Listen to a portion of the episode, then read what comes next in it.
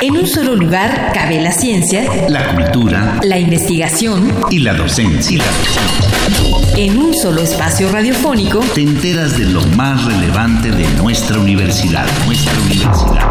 Aquí, en Espacio Académico Apaunano. El pluralismo ideológico, esencia de la universidad. Esencia de la universidad. Este martes el instrumento de observación de partículas y atmósfera y la participación de la UNAM en la creación del lanzamiento de Mini EUSO, segunda parte.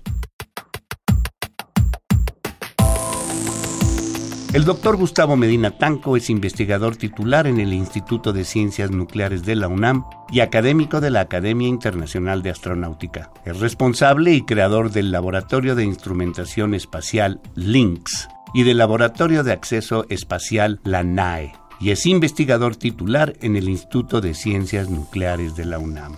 Además, es coautor de 186 artículos en revistas indexadas, ha realizado 150 presentaciones internacionales y dirigido tesis de posgrado en Alemania, Argentina, Brasil, México, España e Italia. Hoy retomamos la plática de la semana pasada sobre la participación de la UNAM en, la creación y lanzamiento del instrumento espacial Mineus, que hoy se encuentra ya operando desde la Estación Espacial Internacional. Este instrumento va a observar partículas de muy muy alta energía y lo va a hacer por primera vez desde el espacio. Asimismo observará la atmósfera de la Tierra en luz ultravioleta con contribuciones que van más allá de la física de partículas a lo que es los problemas de cambio climático o de cuidado del medio ambiente. Bien, doctor, ¿por qué es importante la nueva generación de los detectores espaciales de rayos cósmicos? Fundamentalmente es importante por el hecho de que nos hemos dado cuenta en base a nuestros últimos descubrimientos de que estas partículas de muy muy alta energía que queremos detectar en realidad son sumamente escasas en el universo. Tienen muchísima información, son muy importantes, pero son muy pocas. Para que tenga una idea, llega una de ellas por cada kilómetro cuadrado por cada mil años. Por lo tanto, se necesitan detectores muy, muy, muy grandes para poder juntar un suficiente número de partículas para poder hacer ciencia. Eso ya es imposible de hacer en la superficie de la Tierra. Por lo tanto, estamos desarrollando esta nueva generación de detectores para poder usar la atmósfera de la Tierra como un detector. Y en ese caso poder tener millones de kilómetros cuadrados de detector, digamos, observados desde un único punto en órbita. Es hacia ahí donde van encaminados instrumentos como este que estamos volando hoy y que en principio es un prototipo de esa nueva generación de detectores que esperamos poder desarrollar en los próximos 10 años. ¿De qué tamaño son las partículas? Las partículas, bueno, primero son subatómicas, ¿no? no sabemos lo que son, pero digamos que a menores energías sabemos que son protones o núcleos de átomos. A las energías más altas a las que queremos ir, 10 veces más energéticas que lo que se ha descubierto hasta el día de hoy, pues realmente no sabemos qué es lo que son, ni de dónde vienen, ni en qué forma interactúan con otras partículas. Y eso casualmente es lo que las vuelve más importantes. No lo que sabemos, sino lo que no sabemos. pues sí. ¿Y cuál es la, la, aportación de los instrumentos de observación de las partículas más energéticas del universo? ¿Y por qué es importante conocerlas? De nuevo, por lo menos hay dos razones.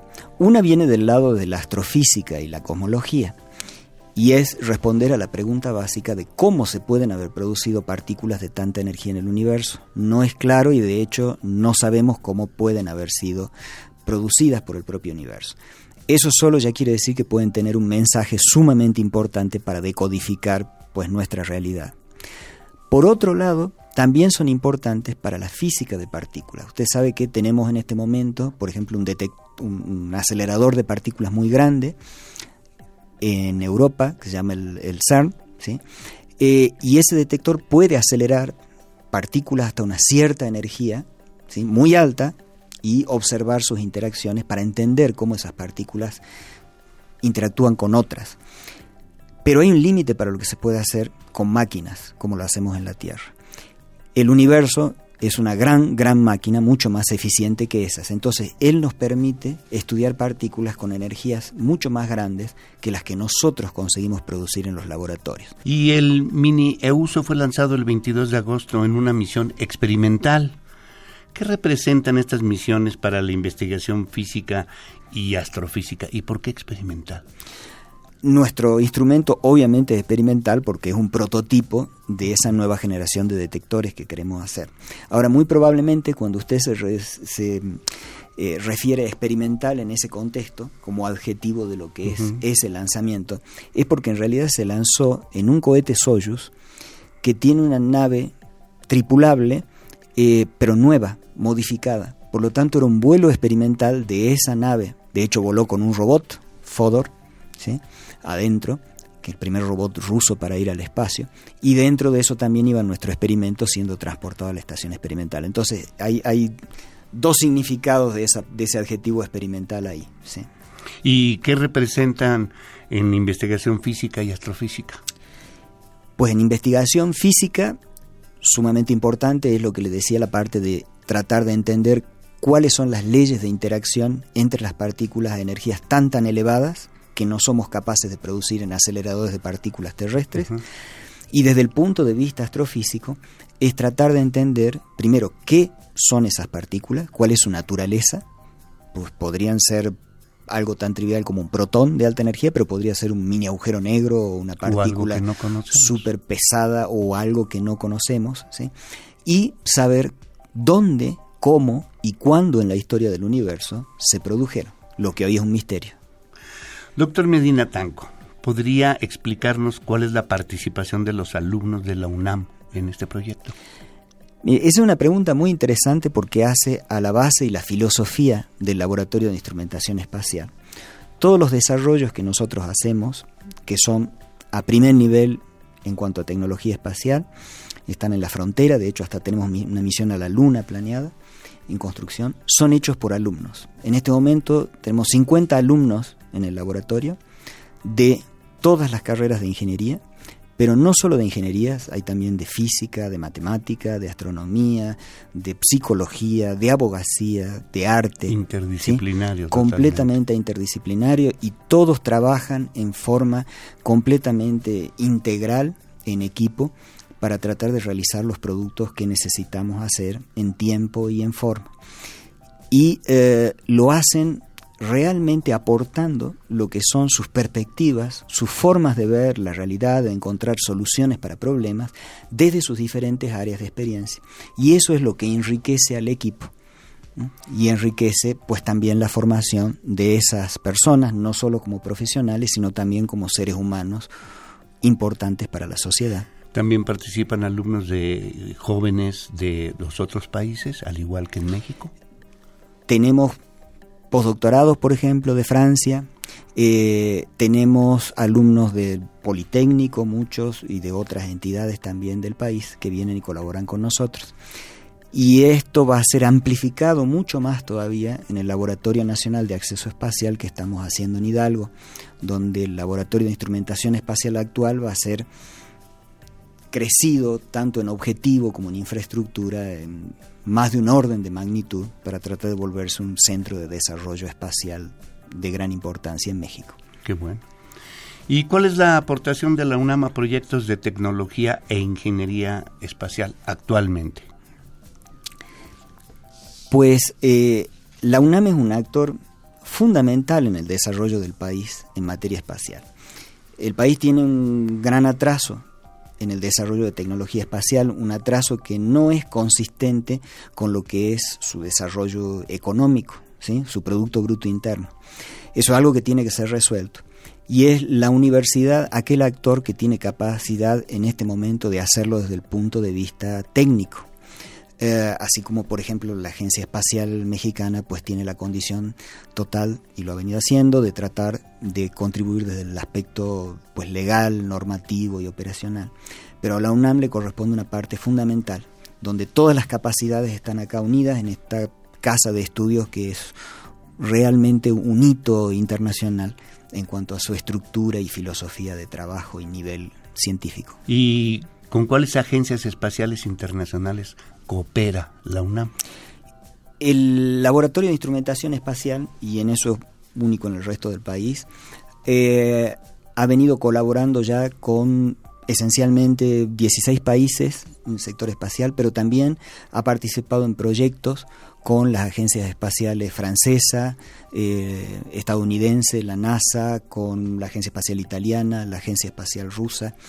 En particular con la Agencia Espacial Francesa hemos desarrollado un proyecto muy muy importante de telecomunicaciones usando redes satelitales que ha sido directa y exclusivamente hecho en colaboración entre la Agencia Espacial Francesa y el Laboratorio de Instrumentación Espacial de Ciencias Nucleares. De México. De México, de la UNAM, sí.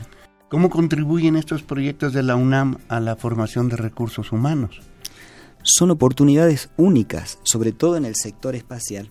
El sector espacial es un sector estratégico, donde el conocimiento no es regalado o publicado libremente a nivel técnico.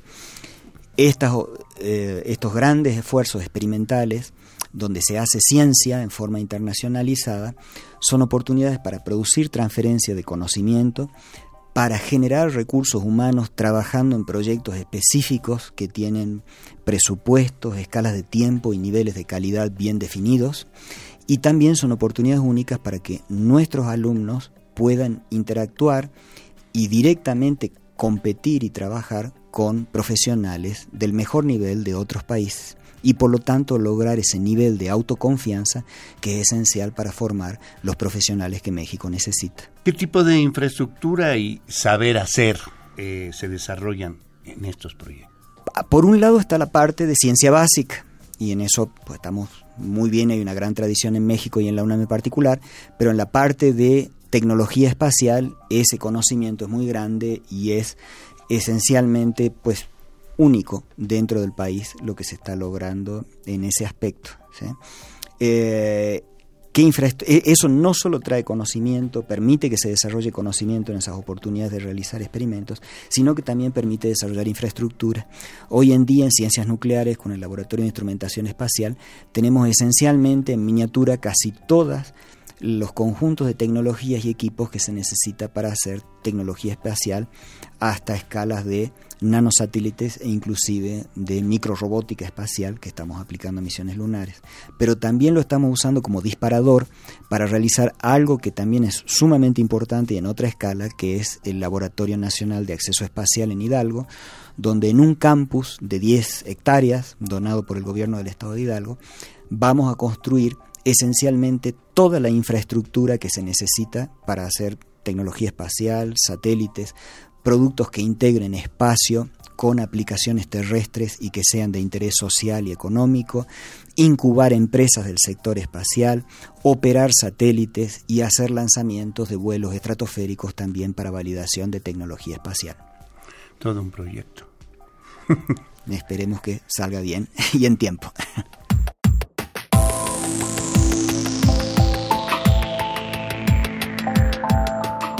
Estos proyectos de gran ciencia, de observación en astrofísica, en física de partículas y atmosférica, como lo es Minieuso, son muy importantes en varios planos, tanto en el desarrollo de tecnología espacial en México como en la formación de recursos humanos y de infraestructura. Bien, pues eh, no nos queda más que agradecer la participación del doctor Gustavo Medina Tanco en estos dos programas, quien nos transportó al espacio para conocer las aportaciones de la UNAM a la observación de partículas atmosféricas. Pues muchas gracias. Muchas gracias, doctor.